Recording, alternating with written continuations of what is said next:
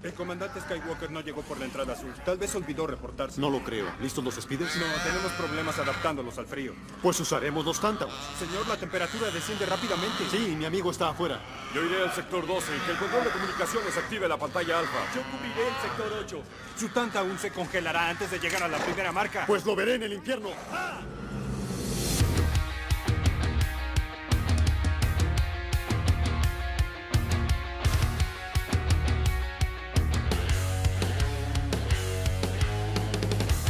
Bienvenidos y bienvenidas a un nuevo capítulo de Siempre en Movimiento y el último capítulo de la temporada 2. Vamos a la temporada 3 rápidamente. Eso sí, con una pausa entre medio. Necesito descansar, necesito eh, planificar unas cosas que pretendo hacer para este, para este podcast, que me encanta hacerlo para ustedes. Eh, desde ya, mucho, muchas gracias a todos y a todas por los saludos que me llegan. A perdón, algunos que en una historia que subí en Instagram eh, puse que era el último capítulo. Se me olvidó decir que era el último capítulo de la temporada. Y muchos me dijeron que por qué iba a ser el último, que no los dejara sin podcast, que bueno, mucha gente nos está escuchando, así que eh, a ellos tranquilos que estoy trabajando para la temporada 3, que se viene con una sorpresa. Ojalá, ojalá se pueda. Si no, va a ser lo mismo que la temporada 2, eh, pero no los mismos capítulos, obviamente, pero el mismo formato. Así que por ahí vamos a tratar de, eh, de mejorar hartas cosas audiovisuales. decir algunas cosas antes, tratar de este capítulo tomarlo como una, una real clase. De verdad fue maravilloso poder cerrar con el invitado eh, especial este, esta temporada. Abrimos con un invitado, eh, abrimos temporada 2 con Crystal Cobridge y cerramos la temporada 2 con Jair. Em, es tremendo, un tremendo amigo. Y, y, se mandó una, literalmente, una exposición eh, muy largo, que creo que es el capítulo más largo de Siempre en Movimiento. Eh, se nos pasó volando la hora. Somos grandes amigos con Jair. Y él accedió a hablar de esto que nos apasiona bastante a los dos y desde contando desde anécdotas hasta cosas un poco más científicas, pero tratando de aterrizar esto al lenguaje común, eh, porque muchas, muchas, muchas personas siempre me están preguntando eh, cuando subo videos yo en la mañana, 6 de la mañana en la barrica, me dicen, Marce, em, cuáles son los beneficios, cómo lo haces, cuánto tiempo estás ahí. Bueno, de hartas de esas cosas hablamos. Em, de hecho, lo que vamos a hablar en este capítulo principalmente va a rondar entre los beneficios de la exposición deliberada al frío. Luego vamos a ver eh, cómo, mejorar la recuperación eh, dentro de los mismos beneficios. Eh, vamos a hablar un poquito de la fuerza y la hipertrofia en, con, conjunto con la exposición al frío, muchos mitos y también mucha información ha salido sobre cómo se realiza eh, el, trabajo de exposición deliberada al frío conjunto con fuerza y si realmente disminuye o no y cuándo, porque es importante siempre contextualizar todo esto. Eh, contestamos algunas de las preguntas que yo hice, eh, que me hicieron en, la en, en las historias de Instagram y además nos fuimos a trabajar un poco lo que es el mindset en términos de los beneficios del seteo mental que te da este, esta exposición deliberada al frío. Y, cerrando al final con una invitación que le hice a Jair para un tercer capítulo de esto, segundo capítulo, porque dio para mucho, de hecho se nos pasó volando la hora, y quiero sumar ahí a otro amigo, em, ahí se, si se, acepta, se accede. Eh, estaríamos los dos presenciales, eh, Sebastián Leiva y yo presencial, y un tercero que sería Jair, hablando del tema mental con el, con el frío. Sería entretenido para la temporada 3, no sé si para abrirla, pero sí para que esté sí o sí presente. Eh, también recordar, por favor, les voy a dejar el link eh, para que donen. Eh, necesitamos más dinero para Nachito, porque como saben, los que han escuchado este podcast tiene atrofia medular espinal y el fármaco para poder revertir esto, si no literalmente se muere, vale millones de, dólares. Miles de millones de dólares. Entonces, es importante poder ayudar. Están, están mejorando, pero hay que, hay que seguir aportando lo que puedan. Les voy a dejar el Instagram para que puedan aportar y también decirles muchas gracias a todos y a todas los que se inscribieron y en menos de una semana eh, llenaron todos los cupos del Diplomado de Rendimiento Humano que lo dictamos en MS de nueve módulos, dura aproximadamente un año, el ciclo completo. Muchas, muchas gracias. Ayer estaba conversando con Jair que me, me faltaba eh, dos personas por confirmar para llenar el diplomado y se llenó completamente una vez más la cuarta versión. Muchas, muchas gracias. Y a los que están ahora en la versión actual de 2022, es partido el año pasado, del diplomado, mandarle un gran saludo, que sé que varios de ahí me escuchan. Eh, bueno, ¿cómo conozco a Yair? Yair eh, yo lo conocí cuando fui el 2015 a Exos, el 2014 o 2015 a Exos por primera vez, y eh, él me hizo clases cuando estaba ya haciendo las mentorías, y después cuando empezaron a tener la- las ganas de poder trabajar conmigo como yo, con- siendo consultor de Exos, él fue finalmente el tutor, el que me, el que me guió dentro de la compañía. Y en ese proceso nos- se armó una tremenda amistad. Llevamos cerca de 6 a 7 mentorías acá en Chile, un poco más parece. Eh, si sumamos las de rehabilitación. Y es un gran hermano mío. Hemos vacacionado juntos. eh, tenemos muchas historias muy buenas, eh, muy entretenidas con Jair. De hecho, las últimas vacaciones que hice con, con Belén fueron en, en Phoenix. Eh, fuimos al Gran Cañón, estuvimos haciendo mucho trekking. Es una persona con mucha energía, es un hermano. Eh, es, es muy, muy energético. De verdad, estando al lado de él, los que lo conocen eh, te dan mucha, mucha buena onda, mucha buena vibra y es una persona que de verdad admiro muchísimo y, le agradezco de todo corazón que haya estado acá en este capítulo. Para cerrar. Em, en este capítulo de- te recomiendo, si es que de verdad te gusta esto, agarra un cuaderno y empieza a tomar notas. Y digiérelo de a poco porque es muy largo y además eh, es muy entretenido. Creo, creo que es entretenido, por lo menos a mí se me hizo muy rápido, muy corto, eh, pero hablamos de bastantes eh, cosas sobre el frío y en algún punto Yair se va, se va a lo técnico y yo trato de aterrizar eso técnico hacia lo más eh, traducido para las personas que no conocen este lenguaje. Así que no lo retraso más, espero que estén súper bien, espero que disfruten estos meses que me voy a tomar de receso de, la de, de Siempre en Movimiento y también con una sorpresa increíble que espero llevar a cabo este año, espero, espero, por la cantidad de cosas que tengo que hacer, pero espero que este año se, ve, se, ve, em, se vea llevado a cabo em, con YouTube. Ahí les voy a comentar qué voy a estar haciendo.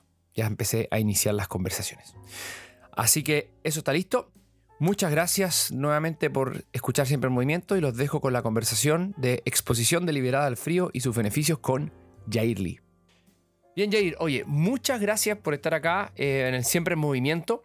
La idea de poder tenerte acá para este tema, que muchas personas siempre que subo historias de repente en la barrica eh, o en el mar, metiéndome en el frío, me hacen muchas preguntas. De hecho, es el tema que más preguntas me hacen en Instagram, siempre preguntándome cuánto, cuánta temperatura hay que estar, eh, si es bueno o malo. Después salió hace unos meses atrás si disminuía o no disminuía la fuerza muscular, que salieron unos estudios por ahí, inmediatamente ese cherry picking empezaron todos a, a sacar cuñas de eso mismo y preguntándome a mí, mandándome publicaciones.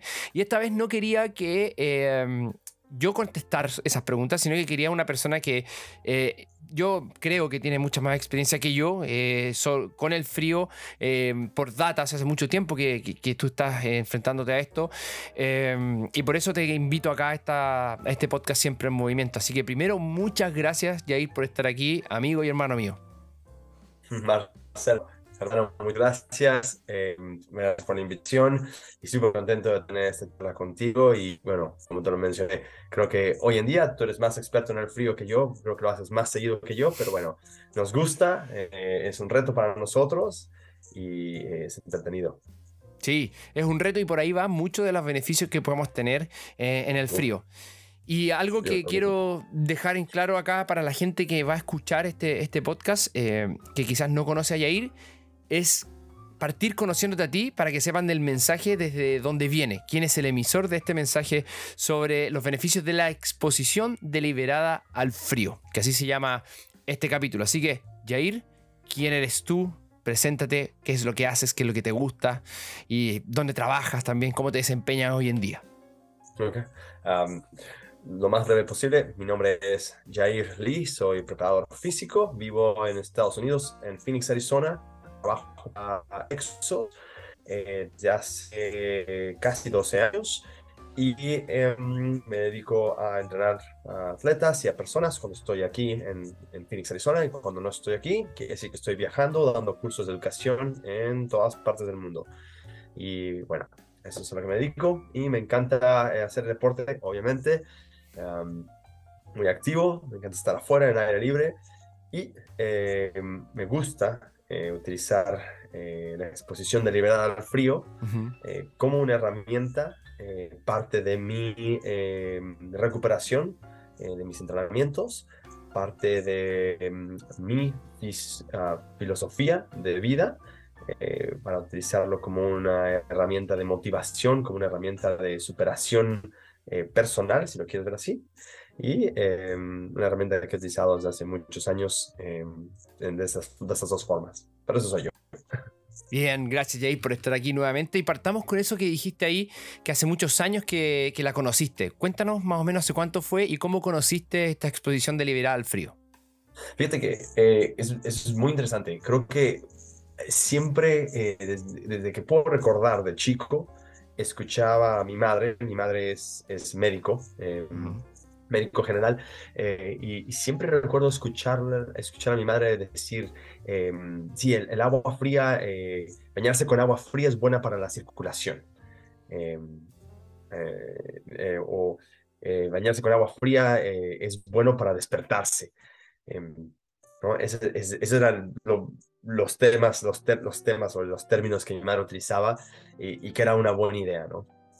Eh, incluso recuerdo haber escuchado alguna vez que bañarse con agua mm, fría o mm, en comparación con agua caliente, por ejemplo, eh, era mejor para la piel porque no te resecaba la piel porque el agua caliente te quita más la grasa que tienes en la, de las células de la piel, etc. En fin, entonces siempre escuché los beneficios del agua fría desde ese aspecto y em, creo que fue en la universidad, hermano.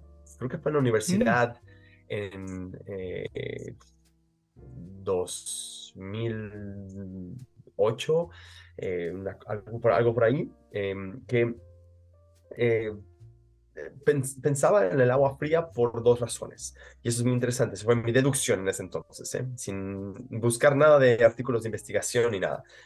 uno, viviendo en California, haciendo surf en el invierno, incluso con el traje de neopreno, igual el agua es fría, es así como en Chile.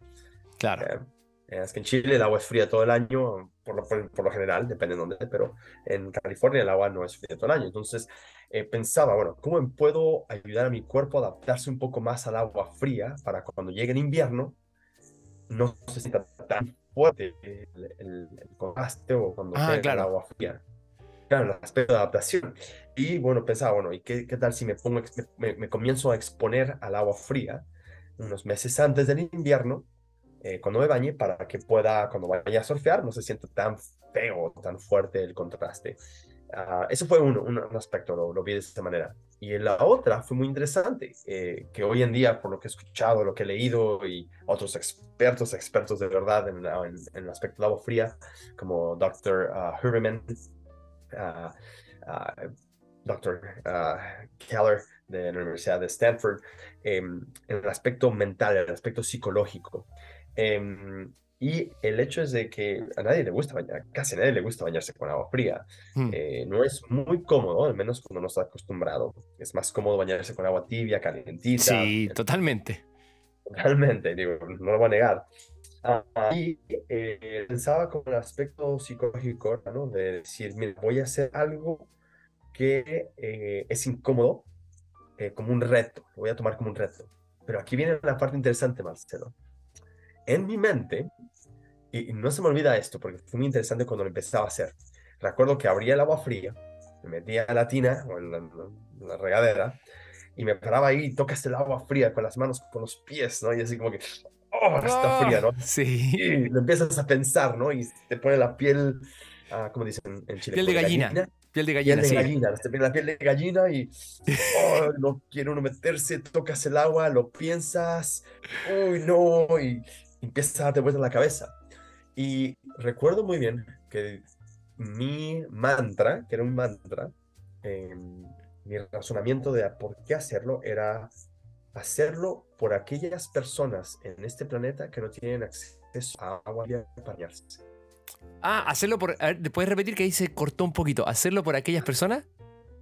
Hacerlo por la- aquellas personas que no tienen la posibilidad de escoger entre agua caliente y agua fría, que solamente tienen agua fría para bañar. Ah, mm, ya. Lo voy a hacer por esas personas, porque si esas personas lo pueden hacer y no tienen opción, ¿por qué yo no puedo hacerlo? Si ellos pueden, ¿por qué yo no? Esa, Exactamente. eh, exacto. pueden, porque yo no, ¿no? Ellos no tienen opción, yo sí. Ujú. pero ¿por qué no puedo hacerlo yo? Entonces, e- en fin, esa, esa es la parte como psicosocial interesante que, que fue mi descubrimiento y, y- y me gustó, me gustó, me gustó la sensación eh, tanto psicológica como fisiológica después de. Obviamente el proceso, Marcelo, y tú me puedes decirlo, a lo mejor de tantos años que ya también haciéndolo, no es cómodo. Eh, yo sigo, sigo sintiendo ese mismo rechazo que acabo de descri- describir de "Mm, está frío, ah", ¿cierto? Sigue Sí. existiendo porque es una, es una, es una respuesta fisiológica normal de sobrevivencia del ser humano. Eh, es menor, pero sigue estando ahí. Pero después el resultado era muy, era, era muy, ah, muy bonito. Uno me sentía como que había cumplido con algo psicológicamente, que había logrado un objetivo, que había ro- rompido una barrera eh, personal. Y la otra es que en lugar de sentir frío, sentía calor. Exacto. Eso a poco cambia, y en sí. Claro, en lugar de decir, "Uh, voy a tener más frío, salía a la regadera y estaba desnudo, sin nada. No, para que no, no tienen que imaginárselo. Pero no, por favor. estás ahí y era como que, "No, pero no hace frío. Sí.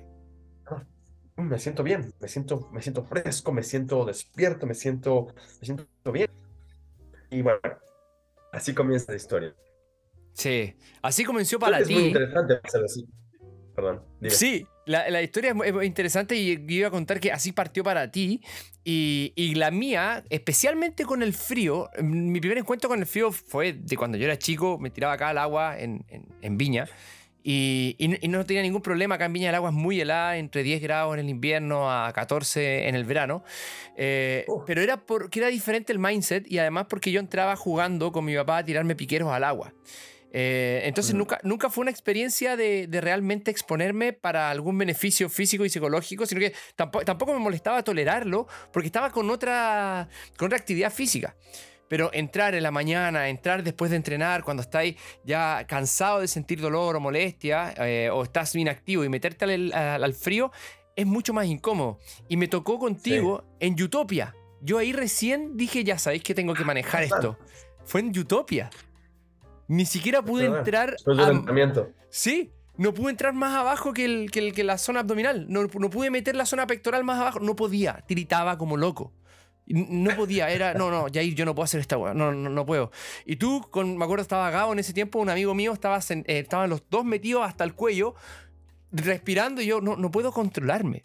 Entonces, el primer proceso de partir entrenando este frío para poder generar control de mecanismos autónomos que tenemos en el cuerpo fue justamente contigo en una en, en- en- ese cold tap y tú me dijiste unas palabras que nunca se me olvidan son eh, hey brother falta control hay que mirar eso porque te está faltando control sobre tus reacciones y ahí fue como shit aquí algo tengo que hacer algo tengo que trabajar Es verdad, es verdad. Y lo que acabas de decir ahí, y creo que la parte psicológica es, es, es sumamente importante. El, el, el aspecto de controlar un aspecto fisiológico autonómico, aut- autonómico, ¿cierto? sí autonómico Autónomo, como es la titilación, como es la reacción al frío, eh, de querer eh, tomar esas respiraciones profundas. em, eh, en español, me acuerdo, se escuchaba, no se decía a lo mejor que era el reflejo del buceo, del buzo,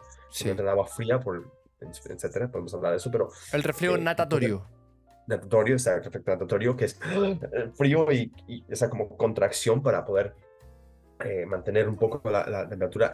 E- ese control, eh, además de ser psicológico, es fisiológico, pero tenemos, tenemos acceso a él por cierto tiempo determinado.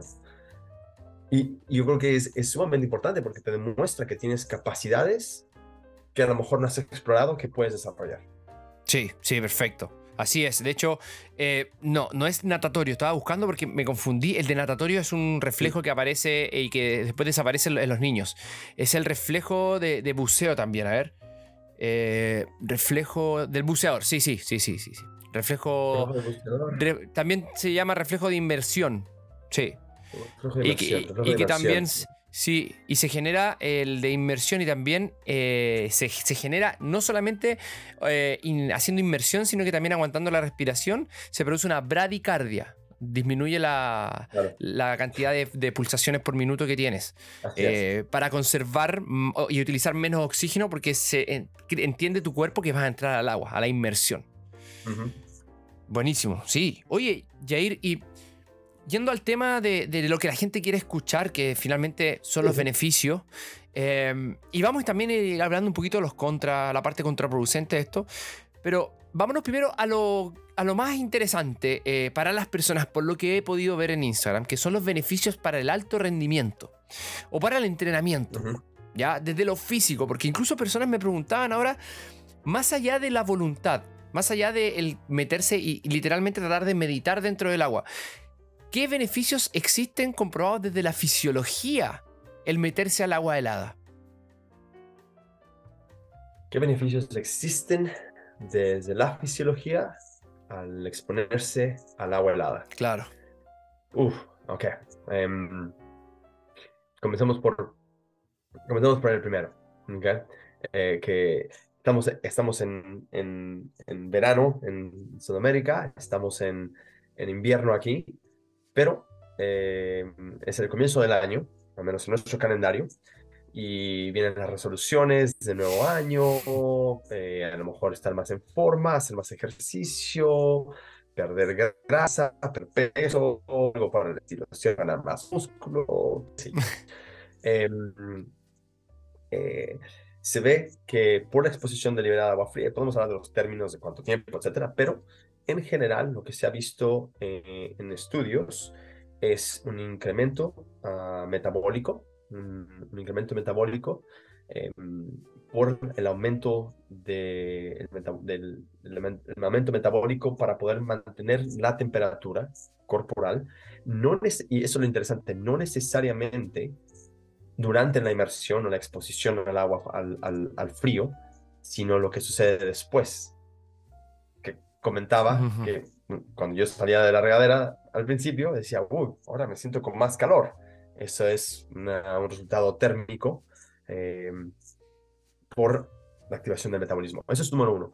Eh, bueno, el segundo punto que es muy importante aquí, lo que se, lo que ha visto en investigaciones, ah, esto que es, cabe mencionar que es importante, si no me equivoco, estas investigaciones sobre lo que es eh, la conversión de la grasa que se considera grasa, em, ah, grasa visceral comparado con la grasa subcutánea, ¿cierto? Sí. eh, hay una conversión entre uno que es la grasa blanca contra la grasa café, eh, que la grasa, la grasa, la grasa eh, subcutánea es la grasa que es más activa, ah, la visceral no. Y eh, lo que buscamos cuando buscamos en perder peso o perder eh, grasa corporal en este caso específicamente, buscamos, si no me equivoco, perder más grasa visceral que subcutánea. ¿O esa, o esa la inversa? No, la visceral es la que tratemos tratar de, de- de perder, sí. Por lo menos también a, a mi nivel de conocimiento es, es el que tenemos que... De hecho, es lo más peligroso tener mucha más grasa visceral que la subcutánea. grasa visceral. Ok, ok, nada más quería que no lo estoy confundiendo. Entonces, ¿cuál es el beneficio? El beneficio es este. Es, lo resumimos más simple. La, la grasa, la grasa am, subcutánea es mucho más metabólicamente activa. ¿ok? Y eh, lo, em, lo que queremos hacer es reducir esa grasa visceral y que se convierta más en una grasa subcutánea o que el- active, más bien, no se convierta, más bien, que active la grasa subcutánea metabólicamente hablando para que haya un consumo mayor, utilización mayor de esa grasa. Entonces, en pocas palabras, las personas que se exponen al agua fría eh, a agua frío deliberadamente eh, puede tener una repercusión positiva en la composición corporal, en, en el perder grasa, en niveles de grasa corporal y de esa manera están más magros eh, porque tienes menos grasa visceral. Um, entonces, ¿se explicó eso bien? Sí, perfecto. No, perfecto. Eh, eh, es finalmente que la grasa va... em, aquí me gustaría que se va a producir mucho acá la palabra metabolismo. Entonces, al principio fue, claro, el metabolismo a- aumenta eh, producto de- y, y- posterior a esta eh, exposición deliberada al frío, sigue aumentando para poder mantener todas las funciones corporales. Entonces, la función del... eh, ¿Qué es el metabolismo? Eso es lo que quiero dar de dejar claro para la gente que no escucha. Finalmente, es la energía que yo estoy gastando para simplemente sobrevivir. Eso es- eso es el metabolismo. Entonces, a grandes rasgos quiero que la gente entienda, porque hay mucha gente que no sabe estas palabras técnicas, entonces de eso estamos hablando cuando hablamos de metabolismo. Y, y el primer beneficio, ya ahí lo menciona claramente, aumenta el metabolismo justamente posterior a esta a este, eh, in- inmersión porque necesito mantener la temperatura corporal que bajó. Eh, teóricamente, cuando yo me estoy metiendo dentro de la- de- de- del frío, estoy compartiéndole calor a ese sistema que está frío. Ese sistema que está frío le está quitando calor a tu cuerpo y tienes que volver a recuperarlo. Y esa recuperación del calor que estoy perdiendo la tengo que hacer por medio del metabolismo. Entonces aumenta el metabolismo producto de eso. Y de las grasas produce algo similar, porque hay grasas como la grasa visceral y grasas como la grasa blanca, no la grasa café, la grasa parda, que es menos activa metabólicamente, o sea que no produce mucha Sí. energía. Y la, la grasa café, la grasa parda, es la grasa que está presente en los neonatos que previenen que pierdan mucha energía porque son metabólicamente activas en términos de calor. Producen calor solamente por estar presentes. Así que ahí quería dejar Así eso es. claro, el tema de metabolismo. Súper, no, gracias por aclarar esto, que a veces... Sí, tranqui. A veces me molesta decirlo porque a veces pensarlo, estos conceptos en español me cuesta trabajo porque todo esto lo estudio, leo y lo explico normalmente en inglés. Sí, Eh, sí. Pero para añadir esto, em, para añadir esto sobre la grasa visceral parda, que es lo que buscaba la definición, la Claro. grasa visceral parda, comparado con la grasa visceral blanca, la grasa visceral parda se ha demostrado en estudios eh, de investigación que tienden a descomponer o a utilizar em, glucosa, a Claro. utilizar glucosa para Glucosa. poder eh, crear calor. Claro, entonces la grasa parda es la que te, eh, lo que te aísla, es aislante, es tu, tu traje térmico eh, para ayudarte con, con la temperatura. Y es por eso que es importante que esa grasa, esa grasa parda, sea, sea activa, que sea, sea, sea más activa que la grasa blanca. Y ese es de los grandes beneficios. La grasa blanca solamente se acumula. Solamente para hablar de bioenergética aquí, se acumula como energía de reserva. Es tu tanque de energía de reserva en caso de que la tengas que utilizar. Así que ese es uno de los beneficios a niveles fisiológicos y de apariencia. Claro, de estéticos podríamos decirle, beneficios Claro. estéticos. Pero que finalmente son beneficios eh, también funcionales. Eh, sabemos la- los beneficios que nos trae tener eh, no una, un, un cuerpo que esté rigi- eh, regido por lo estético, por cuánta musculatura abdominal se me ve, no estamos hablando de eso, sino que de generar lo óptimo en porcentaje de grasa para funciones que nosotros podemos desarrollar eh, en- con el sistema del ser humano. Así que ahí... Así es. 100%. Bien, entonces tenemos beneficio metabólico, beneficio composición corporal. Así es. Ah, Ahora, solamente cabe mencionar lo siguiente, eh, que en, el- en algunos estudios, o creo que son dos estudios, lo que se ha mostrado en el aspecto metabólico del, ¿Mm? Sí hay, un, hay una elevación de consumo calórico por la exposición al frío, pero no es significativo, no es como uno pensaría. Uno pensaría, bueno, estuve en agua fría por 10, 20 minutos, ahora puedo comerme Ah, todo lo que quiera porque estuve en el frío y comí muchas calorías. No es tan significativo como uno pensaría. Ojalá fuera así, pero no lo es. Em, en base a lo, lo que se ve en investigaciones. Solo quería aclarar eso. No pensar, Sí. ok, bueno, entonces puedo comer todo lo que yo quiera y cuando quiera. Bueno, y, no- y tampoco es, es así, es lo mismo con el ejercicio, o sea, lo que uno quiere hacer.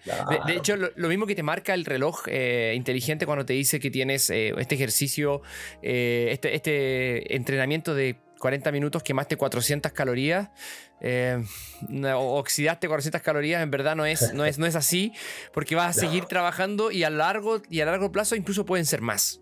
Entonces, es. no es algo que se produzca eso y no te va a decir como, perfecto, me moví tanto, ahora tengo permiso para comer tanto. Mm, no, es. no es muy correcto Claro. mindset. No, no es. No lo es. Em, así es. Vamos hablando entonces de los procesos fisiológicos, Marce, Sí. Otros beneficios. Em, Otros beneficios, habla- sí. podemos hablar, por ejemplo, em, de, por ejemplo, en Nexos siempre hemos eh, hablado sobre la posibilidad de, de- de incrementar lo que sería la testosterona y la hormona del crecimiento em, por la exposición deliberada al frío, lo cual em, se puede debatir. Por ejemplo, se ha visto resultados positivos eh, en estas dos ah, hormonas sumamente importantes. Cabe mencionar que s- si lo recuerdo correctamente, eh, no tengo ahorita los papers enfrente de mí, lo que se ha demostrado en estos ha sido en animales, Ujú. investigaciones en animales, no en ser humano, am, todavía, pero no directamente. El- estas dos hormonas, si no me equivoco, lo que han mostrado de manera indirectamente por la activación de los sistemas de eh, epinefrina y norepinefrina, Ujú. adrenalina, si lo queremos ver de esa manera, y por es- esa activación de la adrenalina eh, que existe a nivel circulatorio, tiene un acceso hacia testosterona, hormona de crecimiento.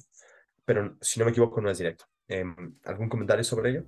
Juan? Sí, sí, que finalmente la, el, aumento de, de la testosterona y el, la hormona de crecimiento que se ha visto, eh, ¿por qué es tan importante cuando hablamos mucho de esto? De nuevo traduciendo esto para las personas, es porque la hormona del crecimiento y la hormona de testosterona son partes del anabolismo, que es lo que te recupera.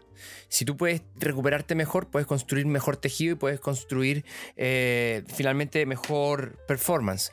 Entonces, cualquier cosa que pueda aumentarlo o sostener un poquito este, este aumento es muy beneficioso para el rendimiento. Por eso la nombramos bastante. No, nada más que agregar en respecto a eso, Jair. Ahora, en, en este aspecto, en este aspecto eh, de, la exposición al frío, eh, y hablando de estos, estos hor- el aspecto hormonal, el, exponerse al frío tiene una ventaja eh, que al, al exponerse al frío nos da eh, que nuestro cuerpo libere epinefrina, que es adrenalina, y no, no epinefrina, eh, nos da esta señal de estar más alertas, más despiertos, eh, obviamente incrementa un poco la frecuencia cardíaca, incrementa la circulación em, y con eso también viene un reflejo hacia la dopamina. Entonces, esto nos puede ayudar a estar más despiertos, más alertas y aumentar la concentración y aumentar esa sensación de bienestar, de estar, de sentirse bien. Obviamente esto pasa después, cuando estás en el frío, normalmente no. Porque el frío es el estímulo, o sea, reflejo el, lo que viene después.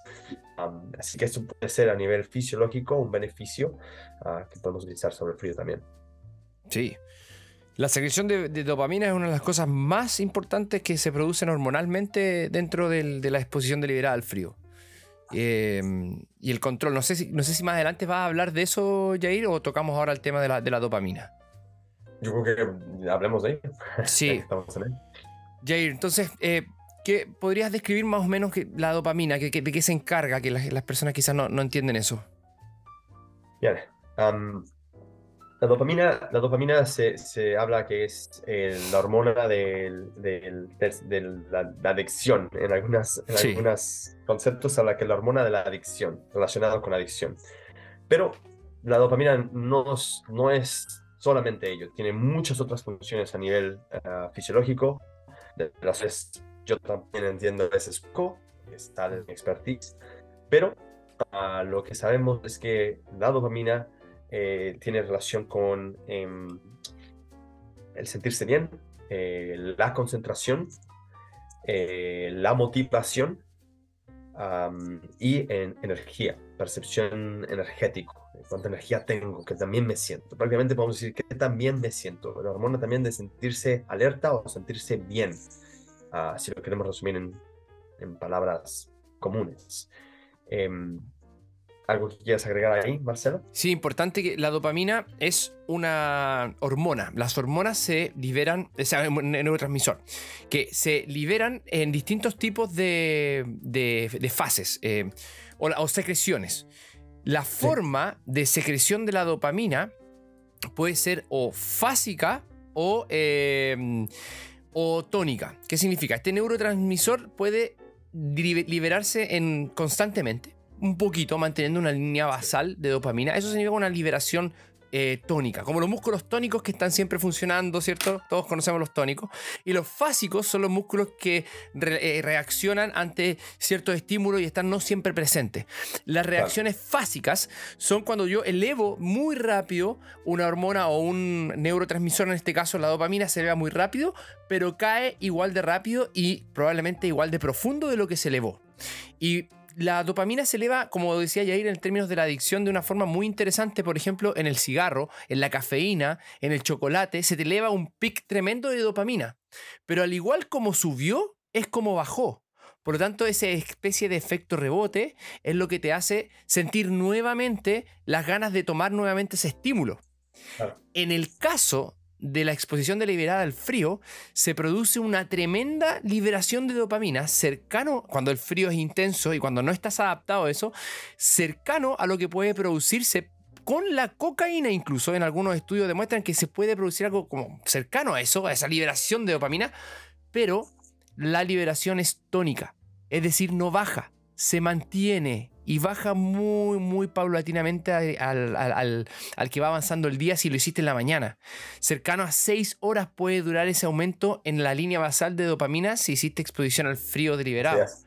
Entonces es muy buen, si lo quieres decir de alguna manera, tratamiento para poder liberar la, la dopamina que tienes de una manera más natural y no tan fásica como no está acostumbrado a hacer esta- este neurotransmisor. Así es. Y, es- y eso, es, eso, es muy valioso, ¿cierto? Porque es, es una diferente tipo de reacción, eh, fisiológicamente y psicológicamente hablando, de la que vas a recibir. Eh, en el cual, eh, como mencionabas, por ejemplo, comparaste el cigarro, podemos hablar incluso con lo que se habla con las redes sociales o en Instagram o TikTok, ¿cierto? sí. Vas, vas a Instagram, recibes una microdosis de dopamina, se siente bien, pero se va muy rápidamente. Y eso es lo que te busca volver a regresar y vuelvo a ver mi teléfono, vuelvo a ver otro like, un post, muy bien, y regreso.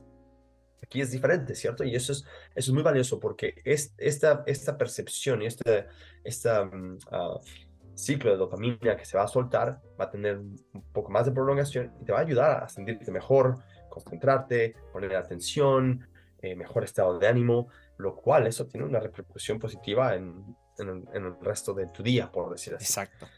Exacto. más allá de solamente momentánea o instantánea.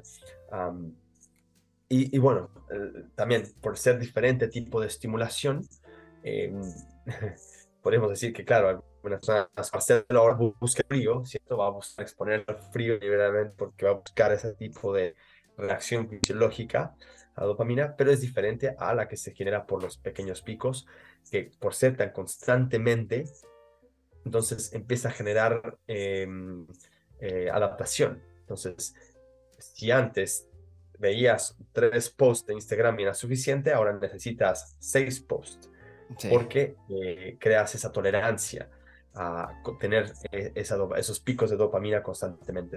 En fin, Exacto. Eh, algo interesante ahí es que el trabajo de exposición deliberada al frío no dista mucho de los principios del entrenamiento, de los principios de las adaptaciones, como dijiste ahí. Entonces, si yo siempre entreno muy pesado, me voy a terminar adaptando y en algún punto también voy a terminar mal adaptándome. Por eso hay que ser inteligente en cómo yo estoy utilizando esta herramienta para poder entender cuándo empezar a sacar un poco el estímulo, desadaptarme para volver a adaptarme. Muy bien, Así Jair. es. ¿Qué otros Em, beneficios podemos Sí. encontrar? ¿Qué otros, qué otros beneficios? Sí, Ok, eh, hablemos, hablemos un poco, por ejemplo, de la recuperación a nivel fisiológico. Em, eh, hablando de la recuperación de nivel fisiológico, el frío se ha utilizado eh, desde muchísimo tiempo. Eh, nosotros, por ejemplo, en Exos 1999, em, eh, hemos utilizado las inmersiones de agua fría como parte de los procesos de recuperación. Eh, ¿cuáles, ¿Cuáles son los beneficios eh, a grandes rasgos que se, que se hablan?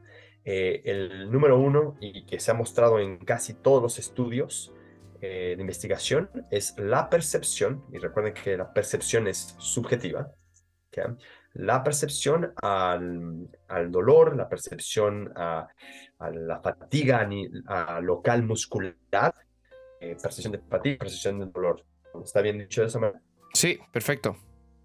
Entonces, se habla de la percepción de esto y, y, la mayoría de los estudios demuestran que a nivel subjetivo las personas que son expuestas a, deliberadamente al frío van a sentir un alivio a esa percepción de fatiga o dolor eh, por causado por el entrenamiento, por el ejercicio, etcétera, por la actividad física.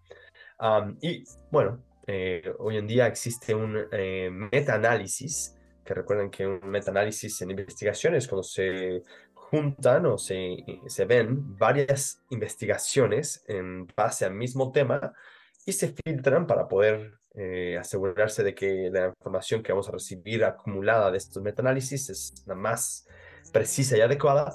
ha, se, ha, visto que la inmersión, uh, la inmersión en agua fría o la exposición a agua fría puede incluso ayudar a, mejorar eh, la fuerza muscular em, eh, y eh, la percepción de la recuperación tanto de nivel muscular, tanto como de fuerza. y esto tiene en base a ver, en base a por la disminución de la ah, creatina, um, CK, ¿cómo se dice CK? La creatina quinasa. La, la CK, la CK, sí, sí, sí, la CK. Que se encuentra circulando en el cuerpo, eh, hay una reducción por la misma, entonces hay una disminución en la percepción de, del dolor, lo cual puede tener un reflejo en el aumento de fuerza uh, muscular. Um, y incluso en rendimiento, en el aspecto de rendimiento, cuando se hacen eh, intervalos cortos de alta intensidad y se somete a una persona al agua fría, entre a lo mejor uno de los sets al otro, sé que puede haber una reducción, eh, una reducción, un incremento o un mantenimiento de, de los wattajes o de la potencia que se puede generar entre un set a otro, eh, exponiendo a la persona a frío, o de un día a otro. En fin, todo esto viene relacionado uno con el otro lo cual tiene ese beneficio.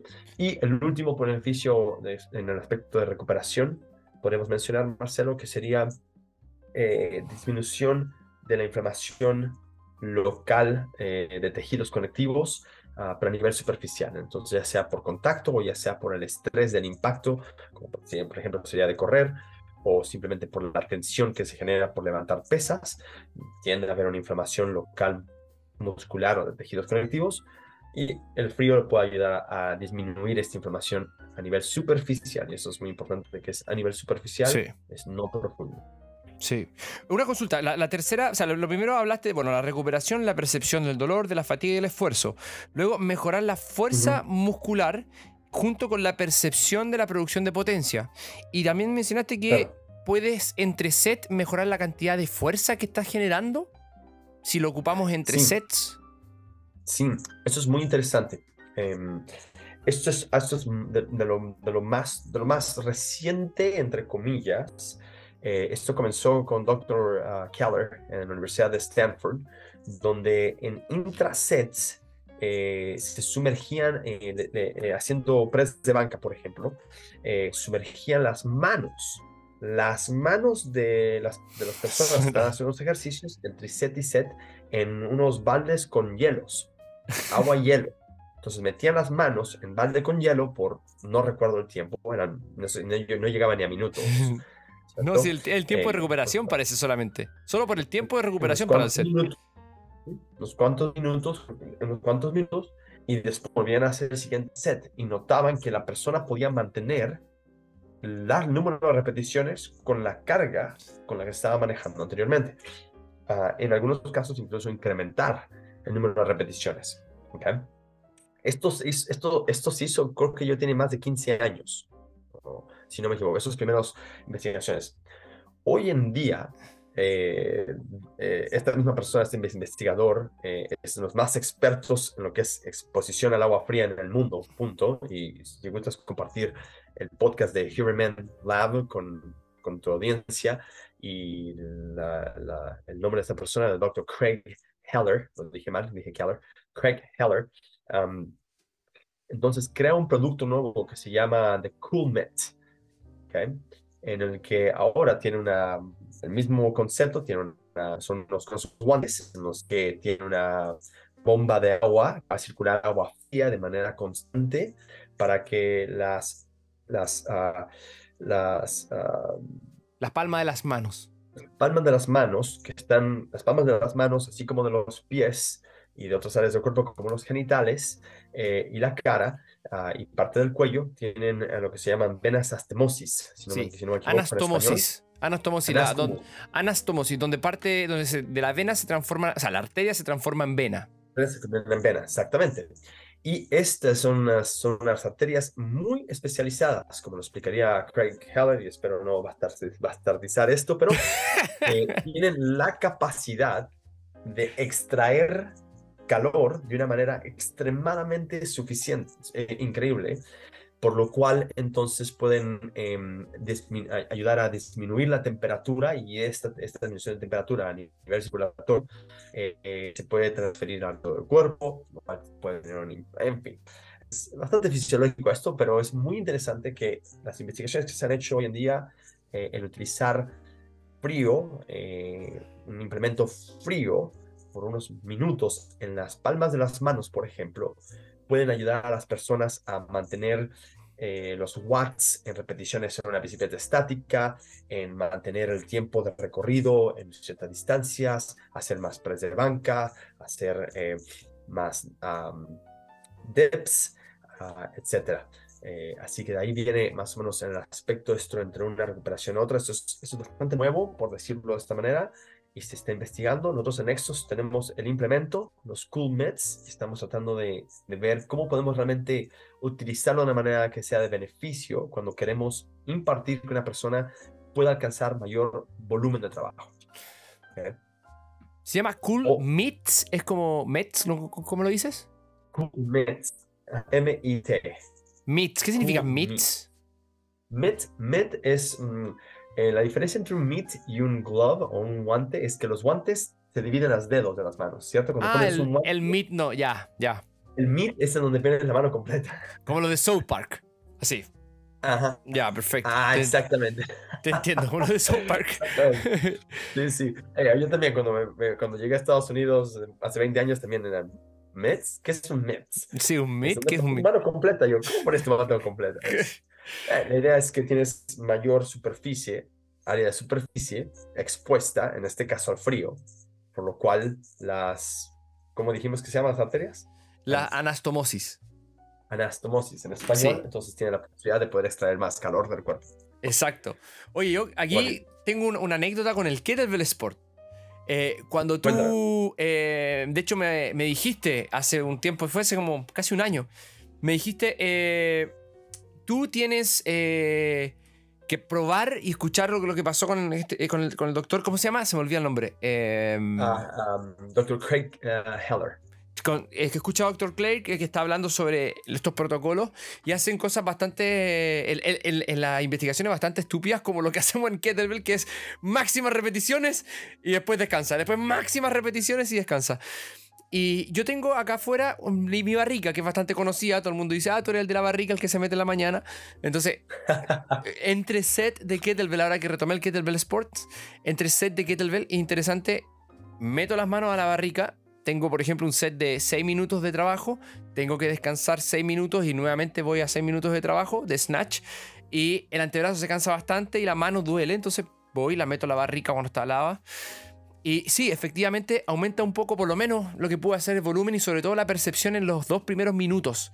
Es, es como, weón, qué, qué rico. Estoy- es una sensación de, lo puedo decir como refrescante. Siento que la sensación de cansancio es, es de calor de todo el cuerpo, eso te da la- la- el pequeño al- aliento, el pequeño aire para poder seguir avanzando. Lo que sí genera que en el, al día siguiente hiciste tanto trabajo que dolor muscular a mí me aumentó. Esto es N igual a 1, o sea, soy yo.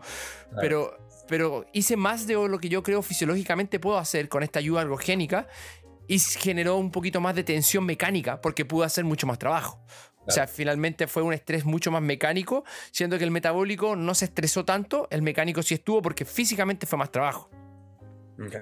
Y, es, y eso, es, eso en algunos momentos, Marcelo, es, es sumamente importante y, y, puede ayudar a una persona a sobreponer, sobreponer esas plateas que pueda alcanzar en entrenamiento o para poder seguir estimulando adaptaciones positivas de fuerza, potencia, resistencia, o sea, eh, eh, en fin.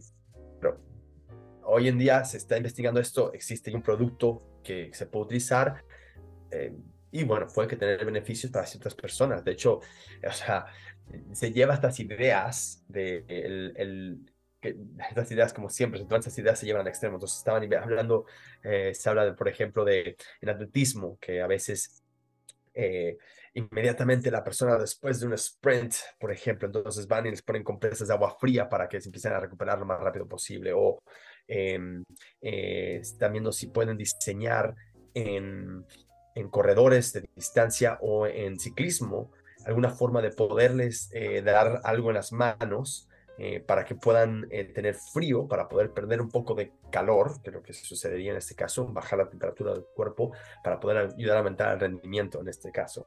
Entonces, se viene algo interesante al respecto, eh, veremos qué viene en el futuro, pero para ahí apunta esto en la parte de recuperación. Buenísimo. Entonces quedamos ahí qué bueno que explicaste eso sobre aumenta la producción de guataje entre sets y también a largo plazo. Así que bastante claro eso. ¿Algún otro beneficio que se nos queda en el tintero, Jair? ¿De beneficio fisiológico? Sí. ok. Hablamos entonces de, hablamos de dopamina, hablamos de un poco de, las hormonas, testosterona y hormona de crecimiento, eh, hablamos del beneficio de concentración ah, y energía a través de la epinefrina y no epinefrina. Em, hablamos entonces de la, grasa, la grasa parda y la grasa blanca, la diferencia en el metabolismo que puede hacer esta misma. Eh, hablamos de la recuperación eh, fisiológica a nivel de tejidos, eh, a, nivel, a nivel de TK, a nivel ah, también de percepción subjetiva de, tanto del dolor como de la fatiga y percepción subjetiva del esfuerzo en este caso y que puede aumentar incluso la fuerza de salida, la resistencia, la potencia en algunos casos. Em, no, no puedo pensar ahorita, por lo menos en este momento, no se me viene otra, otro beneficio. Eh, Yo te tengo uno. Yo te tengo uno muy importante. Eh, resistencia a la insulina y trastornos metabólicos si tocamos el, metabolismo. Eh, se ha encontrado experimentos en ratas y además en humanos sobre eh, la disminución de la resistencia a la insulina producto del aumento en eh, la utilización del azúcar que está en el circulante en el sistema porque para poder evitar, y esto es durante la exposición en frío y se alarga crónicamente, porque necesitas contraer la mayor cantidad de epitelio de los vasos sanguíneos, de los vasos que están en la, la periferia, para evitar esa pérdida de color, se contraen. Y la cantidad de musculatura que existe en esta red de vascular periférica es gigante. La si tú unes cada una de las musculaturas que contrae todos estos vasos sanguíneos, haces literalmente un músculo gigante, que es todo el sistema cardiovascular. Y al momento de contraerse consume energía. Y esa energía es la que ayuda a controlar la glucosa en sangre. Entonces personas empiezan a tener eh, beneficios eh, para poder bajar de peso, lo dijiste ahí al principio, pero además controlar la insulina, eh, perdón, controlar esta resistencia a la insulina. Recuerda que, por ejemplo, personas que son resistentes a la insulina les piden que hagan ejercicios de fuerza, porque los ejercicios de fuerza y sobre todo de alta intensidad de fuerza producen consumo de glucosa. Entonces ayudan a regular esta cantidad de, de, glucosa que hay en sangre y le, con una correcta dieta, obviamente, eh, le permite salir de esta resistencia a la insulina. Bueno, el entrenamiento, incluyendo frío, puede ser antes, después, como tú lo tengas que hacer con la persona, te ayuda a producir otro estímulo que consume glucosa. Y al consumir esa glucosa, generas me- mejor adaptación a esta, a esta insulina. Claro, y esto viene relacionado de la mano con la, con la adaptación del cambio de, de la, de la adaptación, de la estimulación de la grasa parda Ajá. por el frío, que es metabólicamente más hablando, que también nos ayuda a consumir más glucosa. Vas glucosa. Va- Exacto. van de la mano las dos, por. Entonces, yo me acuerdo que. eh, mm, Ay, ¿a quién fue que se le escuché? Eh, creo que fue en FMS, de hecho. Estaba viendo una- un podcast de FMS donde estaban entrevistando a una persona sobre obesidad y metabolismo y decía: el típico, la típica persona que posee problemas metabólicos la vas a encontrar en una, en, en una pieza muy caliente. Con eh, su contextura física eh, bastante eh, endomórfico, ¿cierto? Eh, y que además va a moverse poco y va a tener unos hábitos generales poco saludables, pero siempre va a estar caliente. Nunca va, nunca va a salir de ahí, nunca va a estar en un ambiente más helado. Eh, y y e- en, la- en lo general, obviamente. Y eso se da, se da. Yo conozco mucha gente que siempre está calientita, que no le gusta el frío, que no sale de esa incomodidad. claro. Generan esto, esta adaptación a estar siempre así. Pero Claro. a mí me pasó que hace tres meses atrás, eh, cuatro meses, empezó a dar vuelta por ahí algunas investigaciones sobre el daño muscular, eh, perdón, el, que es dañino el frío para la hipertrofia muscular. Entonces ya hablamos de varios beneficios desde lo fisiológico, y si seguimos lo fisiológico, Claro. mucho, mucho, muchas personas preguntándome que si es dañino hacer esto para la hipertrofia muscular. ¿Qué, qué, qué- qué has visto tú sobre eso?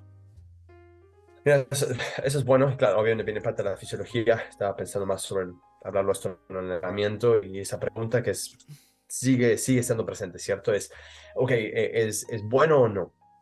Em, lo, lo que se ha visto en algunos resultados es que sí puede tener un, un impacto negativo en el aspecto eh, hipertrófico. am, si se hace una exposición al frío, en este, en este caso normalmente es inmersión al agua fría, eh, inmediatamente después del entrenamiento, eh, el entrenamiento específico o con eh, determinado estímulo para la hipertrofia o para eh, la fuerza máxima. ¿ok?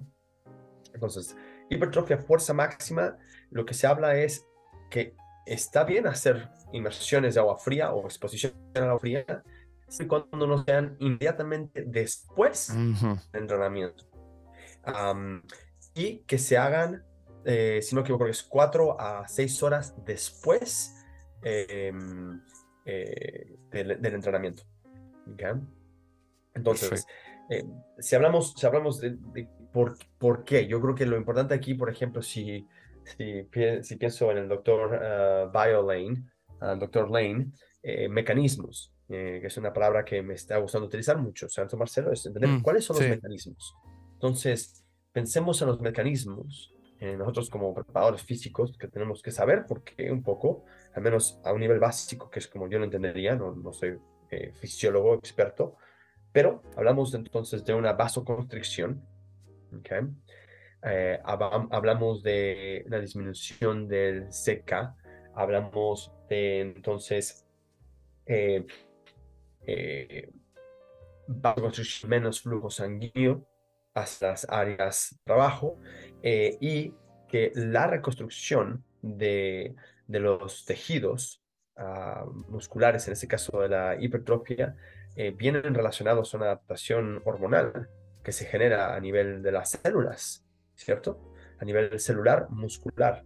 Y al reducir la oxigenación, al reducir el flujo sanguíneo momentáneo que sucede por la vasoconstricción, después va a haber un flujo sanguíneo, ¿cierto? Primero es vasoconstricción, después te calientas, viene una vasodilatación. Pero momentáneamente, por ese frío, em, disminuimos ese, ese flujo sanguíneo y es lo que se habla de que entonces puede tener una repercusión positiva a esas adaptaciones.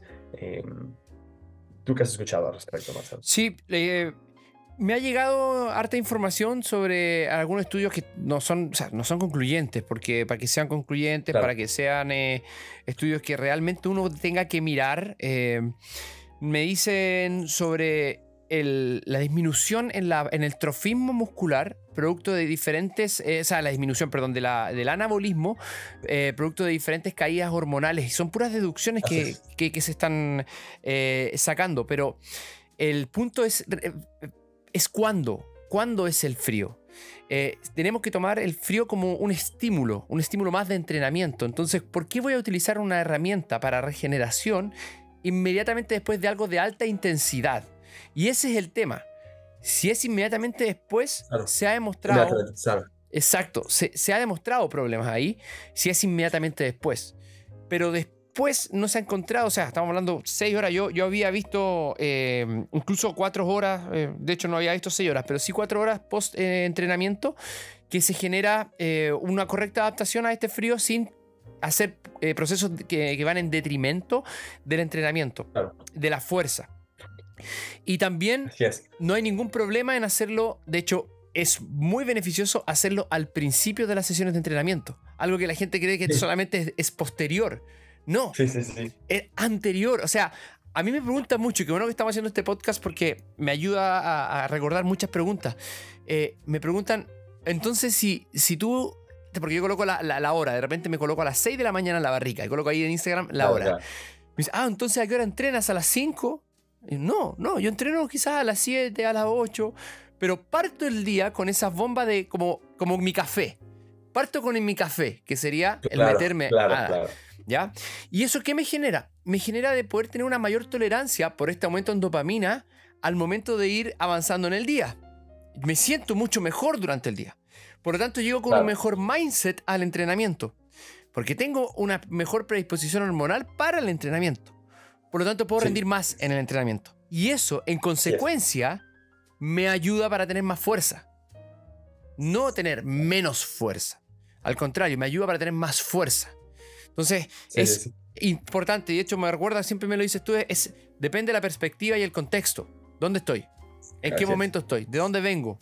No, no es que Claro. si yo me meto al frío, por estar en el frío no, no voy a tener masa muscular. Entonces, ¿qué pasa con los rusos? Con la cantidad de ma- masa muscular que generan los levantadores de pesa rusos que han estado entrenando en el frío weón, durante mucho tiempo sin aire acondicionado en algunos casos. Es, en, ese sentido, eh, sería ilógico pensar que no puedo generar hipertrofia. Claro. Eh, de nuevo, n igual a 1, yo. Posible Claro. haber subido, el otro día subí 7, 8 kilogramos de masa muscular, estuve viendo en mis últimas eh, evaluaciones desde hace, weón, desde hace, ¿cuánto que no me evaluaba? Eh, años. Eh, y subí mucho masa muscular, producto del entrenamiento que estoy haciendo y todo el tema. Misma masa corporal, bajé mucho la grasa. y metiéndome al frío y, y he aumentado la fuerza y he aumentado la resistencia. Entonces, también lo veo en mis atletas. No, no le veo desde ese punto de vista que realmente no tengamos que exponernos al frío porque va a disminuir la masa muscular. Claro. No, e- exacto, y es, y la aplicación del mismo, ¿cierto? Entonces, por ahora, lo, lo, que, lo que podemos es ver por las investigaciones, como mencionabas, que algunas son inconclusas, es si, si estamos buscando hipertrofia, y ese es el objetivo, y nuestro entrenamiento realmente refleja la hipertrofia, para tratar de evitar los efectos negativos anabólicos a nivel muscular, del catabolismo, que son necesarios para poder alcanzar una hipertrofia, evita hacer cualquier tipo de inmersión a agua fría inmediatamente después del entrenamiento. Y mejor utilízalo o en 4, 6, 8 horas después en el día, o como acabamos de mencionar, utilízalo antes del entrenamiento, lo que sea, inmediatamente antes, ser unas horas antes, para tener otro tipo de beneficio eh, pre-entrenamiento. Ujú. Entonces, eh, eh, en el aspecto de la fuerza máxima, que sería el siguiente componente que se discute también, ahí es donde está más inconcluso porque algunos, algunos papers de investigación muestran que no hay un efecto realmente negativo eh, para la fuerza máxima.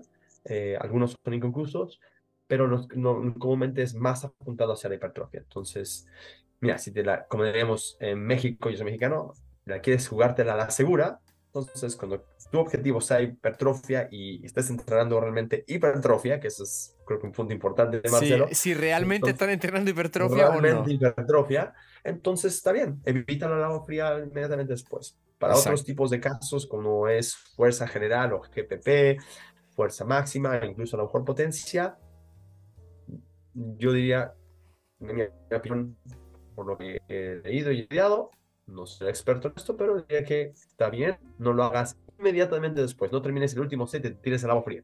Sí, Date sí. unos 15, 20 minutos, permítele a tu cuerpo que se autorregule la temperatura normal después del entrenamiento y después ve a hacer el agua fría. Exacto. Así como lo hacíamos en Utopia, ¿cierto? Ah, así mismo. Así como de- hacemos cuando entrenamos juntos, Marcelo, o eh, entrenamos un poco, hacemos un poco de recuperación, un poco de stretching, comemos algo, hidratación, 15, 20 minutos después, ok, vamos al agua fría o hacemos contraste, etc. Sí, sí. Eh, oye, Yair, em, dije 8 kilogramos de masa muscular. Son 8 kilogramos menos de grasa y 5 kilogramos más de masa muscular. Eso era. Ta- no, no, no estoy hecho una bestia, weón. No, no, no. Estabas manipulando la- la- la- los números. Es que recuerda que mi dislexia, de repente, bueno, la gente lo conoce, que de repente hablo una cosa y estoy refiriéndome a otra, weón. ¿no? Pero, pero ese punto, Marce, volviendo a lo mismo, creo que es, es interesante, ¿cierto? Porque la gente sigue, sigue pensando lo mismo. Y, y- y yo creo que si, si te gustaría, podemos poner juntos muchos papers al respecto para que la gente tenga acceso a esto y si quieren leerlos, se metan de lleno al- al- a, esos, a esos papers de investigación para que ellos mismos eh, vean qué es lo que nos dice la ciencia al respecto. Sí, sí. Es importante. Yo siempre he encontrado que es importante la ciencia, lo que nos dice la ciencia, cómo nosotros eh, interpretamos la ciencia, pero también cómo nosotros realmente eh, incorporamos el. eh, lo que es la práctica, porque a veces quizás, claro, el atleta necesita la hipertrofia, pero solamente el hecho de hacerlo sentir bien con el estímulo del agua, a veces puede ser mucho más importante que solamente aumentar la masa muscular. Entonces Claro. todo tiene que ver con el contexto, Mu- mu- mucho Claro, contexto. Claro, claro, porque de fisiológicamente hablando puedes decir que es solamente una cosa, es solamente esto, pero psicológicamente hablando, Ujú, ujú. muy Y bien. por lo mismo, eh, para matar algunas preguntas de lo que eh, vimos en, eh, en Instagram, que nos hicieron varias preguntas. eh, la primera que se repitió muchísimo, eh, Bueno, dice... Sorpréndeme. Ah, mira.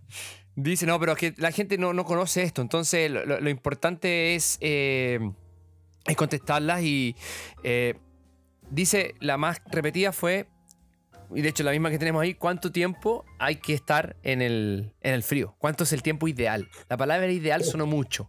¿Cuánto es la palabra ideal para estar en el frío? Ah, esa es muy buena pregunta. Em, ah, ¿Quieres que comience? ¿Comienzo yo? Sí, juegue. Dale.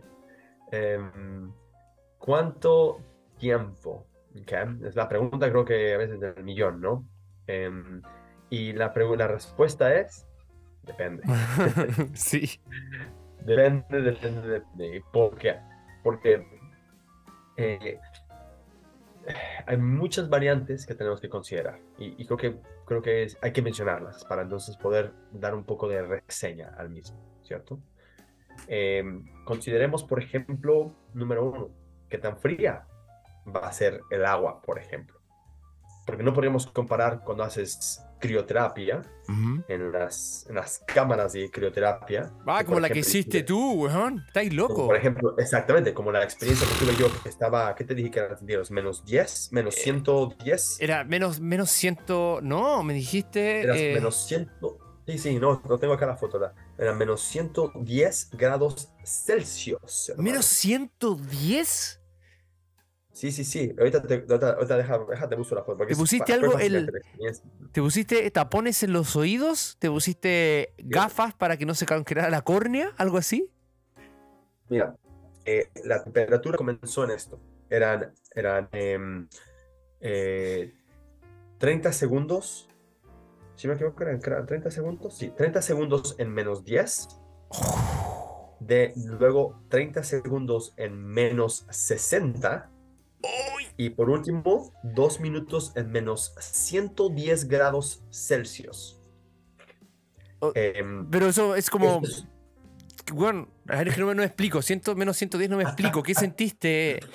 Yo- eh, exactamente, entonces, eh, eh, cuando, cuando eh, yo, de hecho estaba, yo me puse a ver en qué parte del mundo puedes estar expuesto naturalmente a menos 110 y no existe. O sea que, por lo cual, no hay forma de que como ser humano tú entiendas en este planeta qué significa menos 110 estar con eh, unas, ¿cómo le dicen ustedes? A las sandals. A la sandalia. Sandalias, estar con sandalias eh, con un tapabocas eh, y con un cubridos y guantes en las manos. Eh, tu cuerpo, bueno, y con, con socks, con calzas, calcetines. ¿Y, y los ojos, weón, no, no te los cubren? Los ojos no hay problema, fíjate que es, in- es ¿Sí? muy interesante, no hay problema siempre y cuando no uses lentes de contacto. Ah. Eh, no, se, no se congelan las córneas porque es muy corto el tiempo. Ah, perfecto. Si fuera mucho más largo, entonces sí puede haber eh, eh, mm, problemas con ello. Pero, pero entonces, imagínate, eh, a menos 110 grados centígrados, menos, bueno, ¿cuánto tiempo puedes estar a menos 10 grados centígrados? Hablando con las personas, por cierto, les comento a los que están en audiencia, esto fue en Francia, en un centro de, de principalmente rehabilitación deportiva. Y esta cámara, este- esta cámara de tres cámaras, de proceso de tres cámaras por las que pasas, es el único en Francia. Y creo que solamente hay seis en el mundo. ¿sí? Eh, 400 mil dólares el sistema. Fin, una cosa 400 mil dólares sale. tuve la experiencia, sí, tuve la, la- la experiencia de poder hacerlo, la, la- pero ¿qué sucede? La persona eh, que me comentaron que más tiempo ha logrado entrenar para poder estar a menos 110 grados centígrados son cuatro minutos. Porque el riesgo de hipotermia o incluso de algo más grave es muy grande des- eh, con mucho más tiempo de exposición.